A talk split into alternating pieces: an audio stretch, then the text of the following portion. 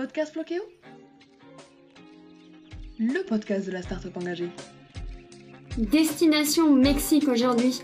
Bonjour et bienvenue à toutes et à tous dans ce nouvel épisode du verre à moitié plein, le podcast de l'optimisme qui vous fait voyager différemment. Le Mexique est un pays qui fait rêver. Des sites archéologiques incroyables, des plages de sable fin, une gastronomie classée patrimoine immatériel de l'UNESCO, des villes coloniales somptueuses, des paysages époustouflants, du désert à la jungle en passant par la montagne et les grands canyons et les forêts. Et le Mexique, c'est aussi un art de vivre, une culture et une histoire passionnantes qui, comme bien d'autres pays, souffrent de son lot de représentations bien loin des réalités, avec des clichés enracinés qu'il est même inutile de les lister. Alors aujourd'hui, on aimerait vous faire découvrir un autre Mexique, un Mexique plus authentique et bien sûr toujours écotouristique. Pour cela, nous sommes avec Alexia, cofondatrice de l'agence de voyage Mexico, une agence justement écotouristique basée à Mexico. Alexia, bonjour. Bonjour. Tu as bien résumé euh, le Mexique, tu l'as bien introduit. ça, donne déjà envie euh, d'y voyager. Et déjà, avant qu'on commence euh, l'épisode, Mexico, ça veut dire quoi Ça vient d'où? Parce que tout à l'heure, tu m'expliquais que donc on prononce Mexico et pas Mexico ou Mexico comme, on pourrait le, penser à, la lecture euh, ben oui, écoute, euh, Mexico, euh, en fait, ça vient des Mexicas, comme tu le sais certainement. En fait, les Mexicas, c'était le, le peuple précolombien en fait qui vivait à Mexico, Tenochtitlan, avant l'arrivée des Espagnols, et c'est pour ça qu'on a créé l'agence sous ce nom-là, Mexico, qui veut dire le lieu du nombril de la lune, pour la petite, pour la petite histoire. Super, merci pour, pour l'anecdote. Et la première question que j'aimerais te poser, c'est pourquoi le Mexique en fait? Alors c'est euh, c'est très marrant parce que du coup en fait le Mexique est, venu à nous un petit peu par hasard. On n'a pas forcément décidé euh, euh, d'y aller. C'était un petit peu par hasard. En fait moi j'ai rencontré mon associée Elise à Luxembourg. On travaillait ensemble. Et on savait qu'on voulait entreprendre. Et en fait, elle devait, elle devait effectuer un semestre en fait au Mexique pour terminer en fait son master. Et je l'ai suivi. J'ai démissionné de mon poste à Luxembourg pour arriver au Mexique. Et en fait, c'est vraiment au Mexique c'est le Mexique vraiment qui s'est ouvert à nous et qui nous a donné envie de s'y installer et de, et de fonder l'agence. En fait, c'est vraiment, euh, on n'a pas choisi le Mexique pour aller ouvrir une agence de voyage écotouristique. C'est vraiment en arrivant au Mexique par hasard, on est vraiment un peu tombé sous le charme euh, pendant un voyage au Chiapas. C'était vraiment euh, c'est vraiment un énorme coup de cœur. C'est en y arrivant, en découvrant toutes ces richesses culturelles, comme tu l'as si bien euh, euh, décrit euh, en introduction. Euh, enfin, c'est ça qui nous a donné envie par la suite de monter une agence de voyage écotouristique. En fait, c'est vraiment comme ça que ça s'est fait. On travaillait pas dans le tourisme avant. On a vraiment tout appris au Mexique. C'est vraiment le Mexique qui nous a donné envie de travailler dans le tourisme justement. Et qu'est-ce que ce serait votre philosophie du tourisme durable un petit peu? Pour moi, la philosophie de notre agence de voyage, c'est un petit peu la même philosophie qu'on a dans notre quotidien, en fait, dans notre vie personnelle. C'est une espèce de code éthique et aussi des valeurs qu'on applique dans, notre vie de tous les jours. Donc, en fait, euh, dans, une agence de voyage, ça se traduit sur, euh, plusieurs choses, en fait. Euh, on peut agir à plusieurs niveaux. Être éco-friendly, c'est pas, pas noir ou blanc. Donc, en fait, on nous attaque souvent sur oui, mais vous êtes une agence de voyage, donc vous polluez. Alors, certes, mais le voyage, ça apporte trop de choses positives pour qu'on se dise juste non, on va plus voyager. Moi, c'est vraiment grâce au voyage, par exemple, que j'ai été touchée par euh, certaines thématiques euh, sur l'impact des déchets, euh, sur l'impact du réchauffement climatique, sur la montée des eaux, sur, par exemple, quand j'ai voyagé en Colombie, en Amérique latine, j'étais vraiment frappée par certains pays qui souffraient directement des impacts de la pollution au niveau mondial. Et c'est vrai que quand on est en Europe, on n'a pas forcément conscience puisque on n'a pas forcément les impacts euh, devant nos yeux euh, de toute notre consommation excessive, euh, nos déchets ils vont dans des pays pauvres, etc. Donc en fait c'est grâce au voyage qu'on a accès en fait à cette ouverture de conscience. Donc c'est pour ça que je trouve dommage en fait de juste dire bon on va plus voyager parce que le voyage apporte trop de choses positives dans ce sens-là et peut vraiment permettre à des personnes d'ouvrir les yeux sur leur impact, sur sur la réalité du monde aujourd'hui, sur le, le, réchauffement climatique, etc. Donc du coup nous notre philosophie c'est OK, on va pas arrêter de voyager parce que c'est trop important. Alors qu'est-ce qu'on va faire pour réduire à notre échelle euh, l'impact euh, de nos voyageurs? Donc en fait, c'est comme dans notre vie de tous les jours finalement. Dans notre vie de tous les jours, ce qu'on va faire, c'est qu'on va se dire bon ben voilà, euh, je peux pas être parfait puisque je sais pas noir ou blanc avoir euh, euh, des valeurs écologiques. On essaye d'agir à tous les niveaux possibles. Et du coup, au niveau du voyage, nous, on essaye d'agir de, d'agir sur plusieurs niveaux. Donc, par exemple, sur le transport de nos excursions. Donc, sur le transport de nos excursions, on va essayer de privilégier la mobilité douce, par exemple. Donc, on va essayer de, de, de mettre en priorité des, des excursions euh, en catamaran, en VTT, à pied, Enfin voilà, on va essayer de, de, de, de supprimer les moteurs, non, des, des, excursions. Il ne s'agit pas de d'être radical, puisqu'il y a certaines expériences qui ne peuvent pas se réaliser sans un bateau à moteur. Ensuite, il y a les animaux, évidemment. les animaux, c'est vraiment euh, très important pour nous. Donc, euh, évidemment, pas d'animal en captivité euh, dans nos expériences. C'est vrai que malheureusement encore au Mexique, euh, surtout sur la côte Caraïbe, on a des euh, delphinariums donc avec des animaux en captivité, des dauphins en captivité, mais il y a aussi des requins, des tortues. Donc ça, vraiment, nous, c'est banni, euh, banni de nos expériences. Et quand on nous le demande, on, refuse et on essaye vraiment de faire de la, euh, voilà, on essaie vraiment de, de conscientiser euh, les voyageurs sur les impacts, sur la vie de ces mammifères marins, etc. Comment ils sont capturés pour ben voilà, pour satisfaire euh, un, business euh, euh, voilà, qui rapporte beaucoup. Donc ça, vraiment, c'est hors de question. Nous, les animaux, c'est dans leur environnement naturel. Et même quand ils sont dans leur environnement naturel, on essaye de les déranger le moins possible. Donc il y a des règles, des règles très strictes. On ne touche pas les animaux, on s'approche pas trop des animaux, on essaye de pas les déranger, etc. Euh, puis ensuite, il y a les déchets. Donc, euh, on a essayé de s'attaquer aussi aux déchets euh, sur, sur l'ensemble de nos tours, mais aussi des hôtels. Hein. Là, je parle de manière un petit peu générale. Donc, on, essaie de. On a sélectionné des hôtels qui, par exemple, ont fait l'effort de supprimer les bouteilles plastiques dans les chambres aussi de supprimer tout ce qui est échantillon dans les salles de bain, vous voyez dans les gels douches, euh, les shampoings, etc. donc qui, qui proposent des choses en refill. Euh, et au sein des tours, voilà, donc pas de bouteilles en plastique, pas de, euh, pas de, choses jetables. Et nous, on fournit en fait une, gourde thermo à nos voyageurs et on leur indique où ils peuvent la remplir pour après euh, essayer de, vivre sans bouteilles en plastique au Mexique, ce qui est un sacré challenge hein, parce qu'au Mexique, l'eau, n'est pas potable. Donc, on peut pas forcément remplir une gourde aussi facilement qu'en France au robinet, quoi. Tout à l'heure, tu parlais des delphinariums qui étaient euh, autorisés euh, au Mexique. C'est vrai qu'en France, euh, progressivement, c'est des pratiques qui vont devenir interdites, la captivité d'animaux sauvages dans, les cirques et, dans le delphinarium. Et donc, justement, en parlant de ça, moi, je, je voulais poser une question parce que bah, on sait qu'en France, la crise du coronavirus a été un accélérateur sur les tendances écotouristiques. Les territoires se sont vraiment emparés du sujet et donc, on entend vraiment euh, beaucoup plus parler de tout ce qui va être itinérance douce, vélotourisme, consommer local, bref, un tourisme plus durable. Et au Mexique, euh, quelles évolutions en matière d'ouverture au tourisme durable euh, tu as pu constater ces dernières années? Est-ce que tu penses que la crise a agi, euh, elle aussi, comme un, un accélérateur de, de ces tendances-là? Non, non, malheureusement, c'est un peu le contraire. J'aurais okay. aimé, j'aurais aimé dire oui en fait, nous, on a observé vraiment euh, une sensibilité euh, plus exacerbée euh, envers l'écotourisme de la part des Français ou des Européens. Les Européens ont vraiment une volonté maintenant de, de, voyager de manière plus responsable. En revanche, au Mexique, on a fait un petit pas en arrière quand même. Et je pense que le monde entier, hein, en termes de, de, choses jetables, les masques, c'est devenu le nouveau cancer des océans avec le microplastique. Donc malheureusement, les gens sont plus sensibilisés, mais on a fait un un petit pas en arrière quand même en termes de, consommation de déchets et c'est le cas au Mexique. J'ai quand même quand même quelques hôtels avec lesquels euh, on travaillait avant le Covid, euh, qui avaient fait des efforts dans la réduction du plastique, etc. Et euh, la crise du, Covid les a incités à revenir sur une solution moins chère. Et souvent, la solution moins chère, c'est la solution la moins écologique.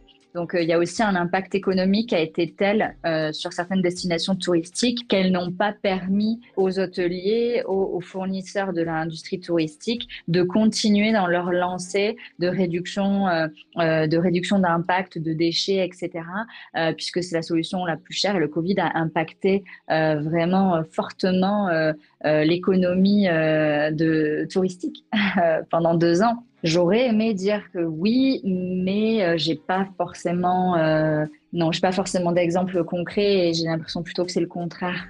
Ah, merci beaucoup, c'est vraiment super intéressant d'avoir une autre vision des, impacts de la crise, de, ce qui se passe dans, notre pays. Maintenant, j'aimerais bien qu'on parle du côté un petit peu plus pratique d'un voyage durable au Mexique. Comme on en a déjà parlé, le Mexique, c'est un immense pays, le quatrième plus grand au monde, avec des richesses culturelles et naturelles si variées qu'il peut vraiment parfois être compliqué de savoir par où démarrer quand on veut s'y rendre pour la première fois. Alors, qu'est-ce que tu pourrais conseiller à un voyageur pour créer euh, son premier itinéraire écotouristique au Mexique? Alors, c'est une, très bonne question. Alors, le Mexique, c'est un pays euh, incroyable, et c'est un pays très très grand. C'est un pays très très grand, c'est quatre fois la France, euh, pour vous donner un ordre d'idée, et il y a à peu près 7-8 climats différents. Donc on a vraiment des, des États euh, qui sont comme des nouveaux pays donc en fait, moi, euh, là, vraiment, la, la, question que je poserais avant de vous demander où vous allez aller au Mexique, euh, c'est qu'est-ce que vous aimez? Parce qu'en fait, au Mexique, on va avoir vraiment de tout. Euh, par exemple, si je mets euh, en comparaison euh, la Basse-Californie et le Chiapas, c'est vraiment deux pays différents. Euh, on a d'un côté la Basse-Californie euh, avec un côté très ouest américain, très road trip, des grands déserts avec euh, des espaces très vastes, des cactus, de l'aridité, des, des eaux turquoises, beaucoup de faune marine. Et on a de l'autre côté le Chiapas, qui euh, borde le Guatemala, dans le sud du pays, où euh, on a de la jungle, encore des populations autochtones qui parlent maya. Euh, on a beaucoup de, biodiversité, des singes, des toucans, beaucoup de sites archéologiques, beaucoup d'histoires, beaucoup de, nature en fait, quelque chose qui se qui ressemblerait plus voilà au Guatemala, Costa Rica au niveau nature. Donc voilà. c'est marrant que tu dises ça, il faut que tu prennes ces exemples parce que quand j'habitais au Mexique, j'ai visité ces deux régions à trois semaines d'intervalle. Et euh, j'ai bien vu euh, la, différence. C'était très très intéressant de voir ces deux Mexiques euh, à si peu d'intervalle. Ah oui, oui, oui. Non, non, c'est ça en fait. C'est pour ça que c'est difficile de dire bon bah je commencerai par là ou alors c'est vrai qu'on a tendance à aller sur le Yucatan. Pourquoi le Yucatan? Parce qu'en fait le Yucatan il met tout le monde d'accord. On va retrouver beaucoup de pans du tourisme que qu'on affectionne. On va avoir l'histoire, on va avoir des sites archéologiques on va avoir la gastronomie, on va avoir les Caraïbes, les belles plages, le climat tropical. on, va, retrouver beaucoup d'aspects qui plaisent qui plaisent à, beaucoup, de, beaucoup de personnes. Et en fait, on va pouvoir, entre guillemets, cocher plusieurs cases. C'est-à-dire qu'on va avoir à la fois un petit peu de jungle dans le sud de la péninsule, on va avoir des villes coloniales, on va avoir de la plage, on va avoir des sites archéologiques. Donc vraiment, on va réunir beaucoup d'aspects du voyage et beaucoup de choses qui représentent vraiment le Mexique. Et c'est vrai que quand on va dans le Chiapas, bon bah voilà, c'est très nature, euh, c'est très authentique, mais on n'a pas la plage. Ou encore en Basse-Californie, on va avoir la biodiversité marine, on va avoir euh, ce côté road trip, mais on va, comme il n'y avait pas de civilisation précolombienne établie en Basse-Californie, c'était des nomades qui vivaient là-bas, il n'y a pas de vestiges précolombiens. Donc il va manquer un petit peu ce pan historique. Donc en fait, c'est vrai qu'on a tendance à proposer euh, comme un premier voyage au Mexique, parce que oui, le Mexique, il faut y aller plusieurs fois. oui, c'est tout à fait ça. En fait, euh, le Yucatan abrite toutes les images, toutes les représentations que l'on se fait du, Mexique. Et, c'est vrai que pour un premier voyage, euh, comme tu dis, ça, ça vient cocher toutes les cases. Et maintenant, du coup, j'aimerais bien qu'on parle d'un côté un peu plus oublié du, du Mexique, un côté un peu plus culturel également en faisant un focus euh, sur la ville de Mexico, où du coup euh, vous, êtes, euh, vous êtes implanté. Parce que Mexico, c'est une ville qui souffre de nombreux préjugés, problèmes de pollution, de sécurité. Et au final, peu de gens connaissent des richesses culturelles et, puis historiques qu'elle abrite, comme le fait que d'ailleurs elle est en réalité bien plus verte que, que ce que l'on pense, et du coup elle est souvent négligée dans les itinéraires traditionnels qui vont bah, la plupart du temps se concentrer sur le Yucatan, sur le, le Chiapas. Et du coup, en quelques mots, qu'est-ce qu'on pourrait dire aux voyageurs qui ont une mauvaise image de, cette ville? Euh, Je suis tout à fait d'accord avec toi. Euh, c'est vrai que la ville de Mexico est plus verte qu'on ne le pense. Incroyable. C'est vrai que et, tous les amis que j'invite à Mexico, ils me disent la même chose. Toutes les villes sont arborées, il y a beaucoup d'arbres, beaucoup de parcs et toutes les avenues, il y a beaucoup, beaucoup, beaucoup d'arbres. Et c'est vrai que ça donne vraiment une sensation de ville verte. Hein. Honnêtement, mm-hmm. la ville de Mexico est plus, est plus boisée, plus arborée que la majorité des villes françaises. Et vraiment, c'est quelque chose qui frappe quand on arrive à Mexico. Je suis tout à fait d'accord avec toi. Et c'est vrai que Mexico euh, a, la, a, la, réputation d'être voilà c'est la quatrième ville la plus, la plus grande euh, du monde et c'est vrai que c'est dense, hein, c'est un petit peu la jungle. Ça donne une impression quand on arrive de waouh, c'est impressionnant, mais euh, c'est une étape trop importante. Quand on arrive au Mexique, comme tu le dis, il y a énormément de choses à faire. Hein, c'est un berceau culturel. C'est là où a commencé aussi l'histoire du Mexique. Moi, c'est pour ça que, que je trouve que c'est quand même intéressant d'y passer, parce que euh, le Mexique, qui s'appelle aujourd'hui Mexique, Mexico, ça vient des Mexicas.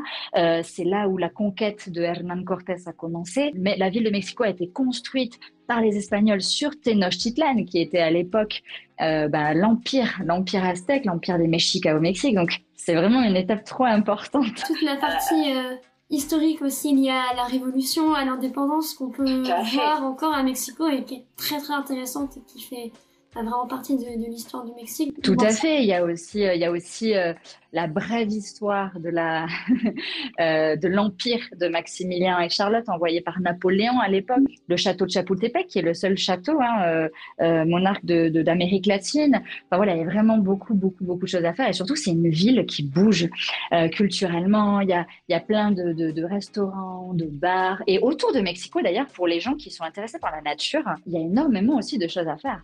pour les randonneurs, il y a le, le Nevado de Toluca qui est un volcan vraiment proche de, Mexico. Euh, ensuite, autour, il y a quand même pas mal de choses aussi à faire euh, au niveau nature. Il y a mm. beaucoup de parcs, il y a beaucoup de, euh, il y a les dynamos, à Rusco. Enfin, il y a beaucoup de choses aussi autour de Mexico qui se rapprochent à la nature. Donc, en fait, elle a l'avantage, la ville de Mexico, d'avoir l'aspect culturel, des musées. Euh, c'est une des, villes avec le plus de musées au monde aussi. Hein. Euh, il y a beaucoup de musées, beaucoup d'expos, des concerts, des restaurants. C'est une des villes avec le plus de restaurants également.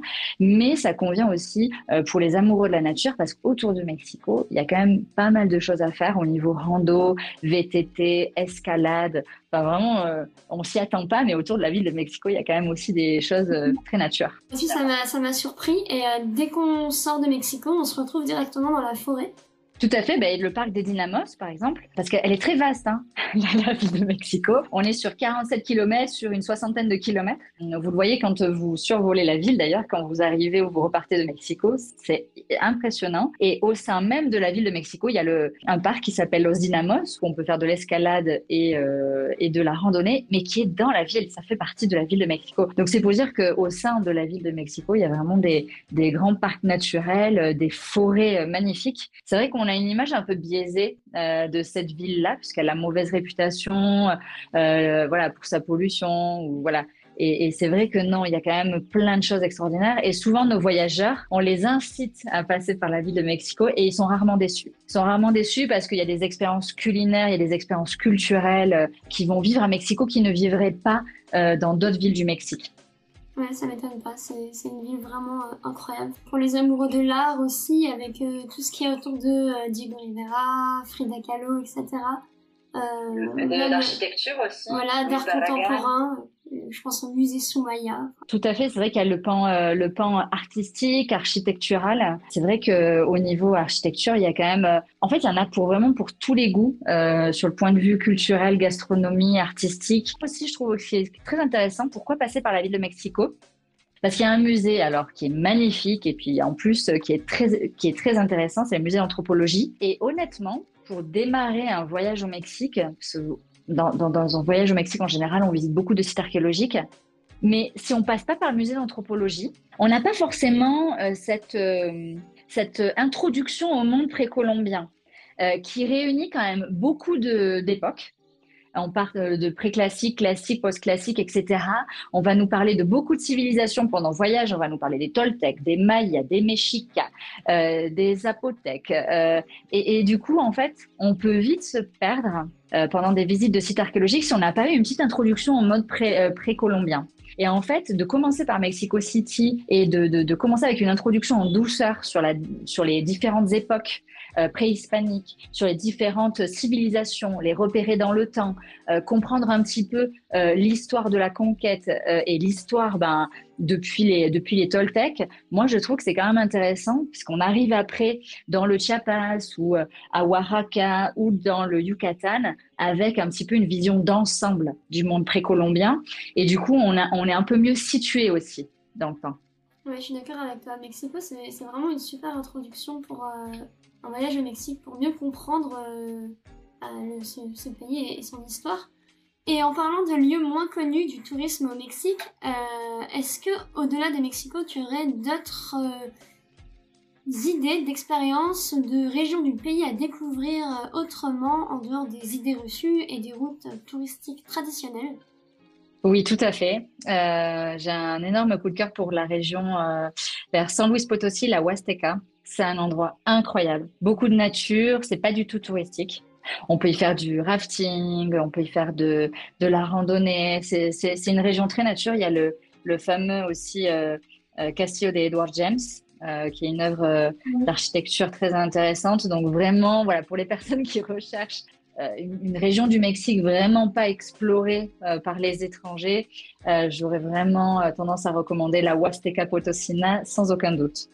Et pour finir cet épisode, est-ce que tu aurais quelque chose à rajouter? Ça peut être une anecdote inspirante, une anecdote... Est-ce que tu veux quelque chose à rajouter, un message à faire passer? Alors inspirante, je sais pas, mais c'est ce qui a inspiré en tout cas notre passion pour le Mexique. C'est quand on arrivait avec Elise, notre premier voyage, on l'a fait dans la région du Chiapas, donc c'est effectivement notre région coup de cœur. on a tendance à la proposer vraiment, vraiment, parce qu'en fait, c'est là, c'est là où on sent que notre métier a du sens. Euh, c'est là où on sent le plus euh, l'impact de notre métier de manière positive, en fait. Parce que quand on va dans le Chiapas, on sent vraiment qu'on crée de l'économie, euh, qu'on développe des choses avec, des locaux. Et puis voilà, on arrivait en plus, nous, on, voyageait dans le Chiapas sur le, toit d'une fourgonnette. Euh, et, c'est vraiment cette région en particulier qui nous a passionnés pour le tourisme et pour le Mexique. Donc inspirante, je sais pas, mais vraiment c'est c'est le Chiapas qui nous a inspiré à Montemexico, euh, qui nous a passionnés pour le monde du tourisme et qui nous et qui nous continue en fait de nous passionner et passionner les voyageurs. Donc c'est vraiment une une région que j'aurais tendance à mettre beaucoup en avant parce que c'est une très très belle région où on fait de très belles rencontres et surtout euh, euh, c'est là où on va retrouver l'essence l'essence du voyage et de la connexion avec avec, euh, avec un pays, avec les gens, avec les locaux. Donc euh, voilà, ça serait mon petit mot de la fin, le, petit coup de cœur méchicou pour, euh, pour le Chiapas. Voilà. bon ben voilà, c'est déjà la fin de cet épisode sur le Mexique. Bon ben merci Elise en tout cas de nous avoir donné l'opportunité de pouvoir nous exprimer sur sur le Mexique, euh, sur, euh, sur ce sujet qui nous passionne. Donc, euh, merci pour ton temps et merci à ceux qui ont écouté le podcast jusqu'à la fin. merci à toi. J'espère que vous, nos auditeurs, vous avez pu trouver aujourd'hui votre dose d'inspiration voyage. Si vous avez des questions, comme d'habitude, hein, n'hésitez pas à les mettre en commentaire, nous vous y répondrons avec grand plaisir. Si vous voulez approfondir vos recherches sur le Mexique, vous pouvez vous rendre sur le site officiel de Mexico et sur notre blog floco.com. Je vous souhaite une merveilleuse journée et d'ici le prochain épisode dimanche prochain, n'oubliez pas de voir le verre à moitié plein.